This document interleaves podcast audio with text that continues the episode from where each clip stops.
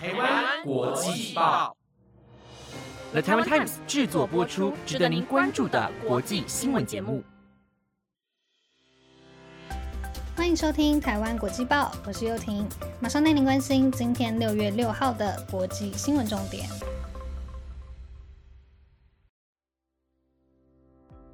各位听众朋友，晚安。今天早上有看到新闻报道，一个月确诊两次新冠肺炎的个案，所以确诊过的民众也记得不要掉以轻心，觉得自己不会再度确诊，还是要多喝水、多消毒、戴好口罩，保护自己哦。好啦，马上进入今天的国际新闻重点吧。今天会带大家关心普丁威胁要攻击新目标的消息，日韩是否会进行双边会谈的焦点，以及孟加拉大火的新闻。想知道更多精彩内容吗？那就赶快跟我一起听下去吧。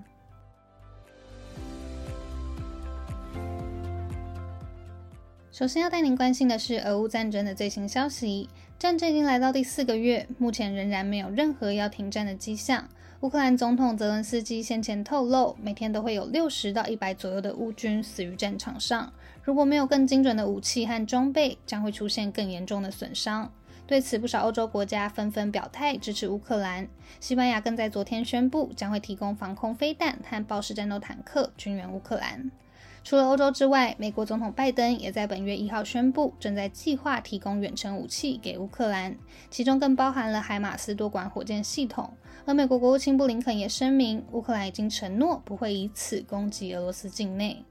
不过，由于乌克兰占有高地优势，能够动用火箭、榴弹炮等武器进行攻击，因此对于美国计划提供远程武器给乌克兰，俄罗斯感到非常不满。俄罗斯总统普京在昨天发布的访问中警告，美国继续运送长程武器的结果，将会迎来俄罗斯动用所有的武器攻击至今还没有攻击过的目标。但他并没有说明所谓的新目标指的是什么地方。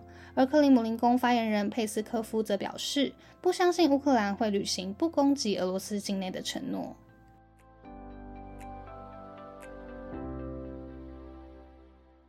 接着带您关心日本与南韩的消息。上周有提到，北大西洋公约组织即将于本月底在西班牙马德里召开峰会，这次也邀请了亚太地区的日本、南韩、澳洲以及纽西兰出席会议。不过目前还不确定四国领袖是否都会出席峰会。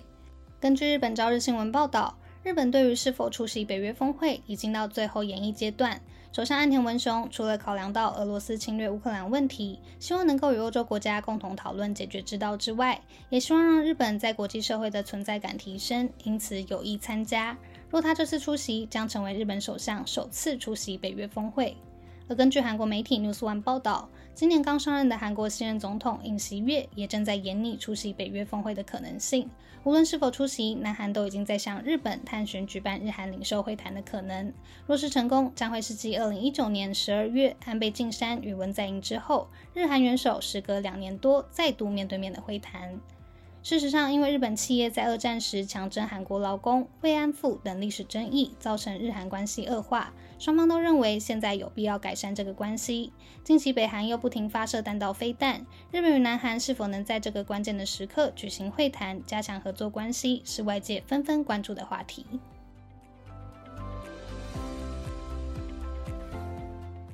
接下来要带您关心的是孟加拉货柜厂大火的消息。星期六晚间，距离孟加拉南部吉大港约四十公里的西塔昆达货柜厂起火燃烧，厂内大约有四千多个货柜，货柜中装满了要运往西方零售店的服装。目前已经有超过两百多人受伤，四十九人因此丧命，其中更包含了九名的消防人员。另外，也估计将会损失总价约一点亿美元的产品。根据法新社的报道。火灾一开始发生在四号晚间，不过因为火势延烧到装着含有过氧化氢的化学品货柜，引发爆炸，导致火势难以控制。一直到昨天下午，历经十九小时的救火行动，现场仍然爆炸连连，火势也不断扩大。许多消防人员、职工和记者来不及逃离，便深陷火海。有消防人员表示，现场还有许多装有硫化物的货柜。除了大火之外，浓烟以及毒气也大大加深了救火的难度。已经退休的资深消防队员钱德拉更指出，在他们消防队历史上，从来没有一次失去这么多消防人员的惨痛经验。根据美联社的报道，跨国企业在被称为全球第二大服饰出口国的孟加拉聘用大量便宜人力，近年来在各界压力下有逐步改善工厂环境，不过还是没有建立完善的工业安全标准，导致类似的意外还是时常发生。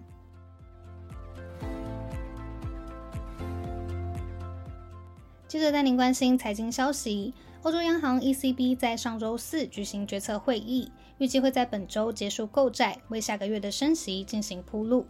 世界各国的央行目前都已经开始升息，澳洲、印度、波兰、智利本周都会再度调升幅度，而美国则会在这星期公布五月的 CPI。因为五月汽油再度大涨的关系，预计年升幅更会达到百分之八点三。美国联准会在十六号将会举行决策会议。目前已经进到决策前的缄默期，专家预计会让美国十年期公债殖利率持续低于百分之三。欧元区在五月时的通膨率已经冲到百分之八点一，种种迹象都显示 ECB 必须出手调高存款利率，升息已经成为定数。ECB 是否会升息到两码，则是现在市场上最关注的焦点。德国将公布工厂订单以及工业生产，西班牙则将公布工业产出，两边都有上升的趋势。欧洲其他国家则是会陆续公布 CPI 数据。奥地利央行总裁霍兹曼认为，如果升息幅度不到两码，都可能被外界认为下手偏软。也有不少欧洲国家公开呼吁 ECB 至少要升息两码。不过，大部分经济学者则认为 ECB 并不会如此鹰派。疫情加上战争，经济问题变得比较不稳定。相关消息也将会带您持续进行关注。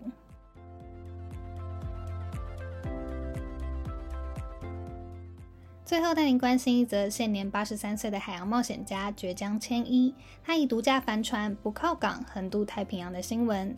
一九六二年五月十二号，当时还二十三岁的绝江就曾经从日本兵库县西宫港出发，在同年八月十二号，历经三个月的时间，抵达美国旧金山，成为小型帆船单独不靠港横渡太平洋的全球第一人。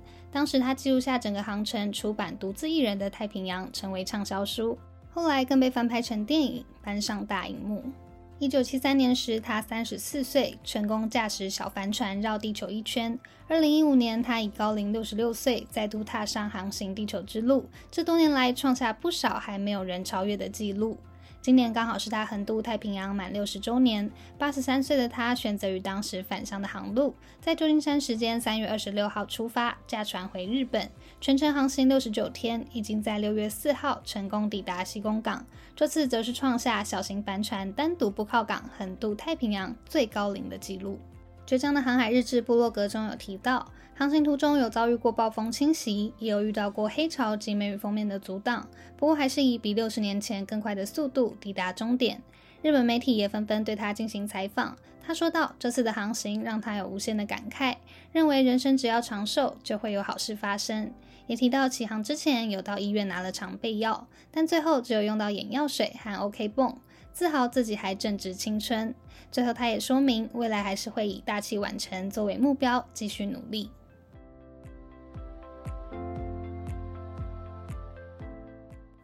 又到了分享影剧清单的时间。既然新闻中今天提到了大器晚成，我就来分享多年前看过、最近又拿来重温一次的电影《高年级实习生》，讲述一位七十岁的退休男子重回职场，到一位 CEO 女主角身边工作的故事。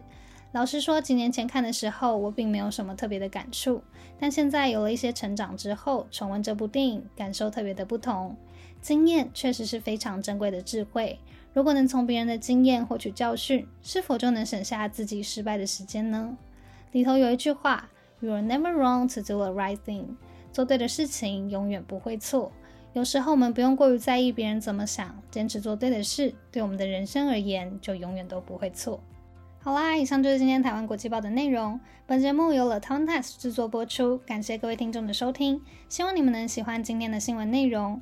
如果有任何的建议或是想法，都可以留言告诉我们哦。我是优婷，我们下星期再见，拜拜。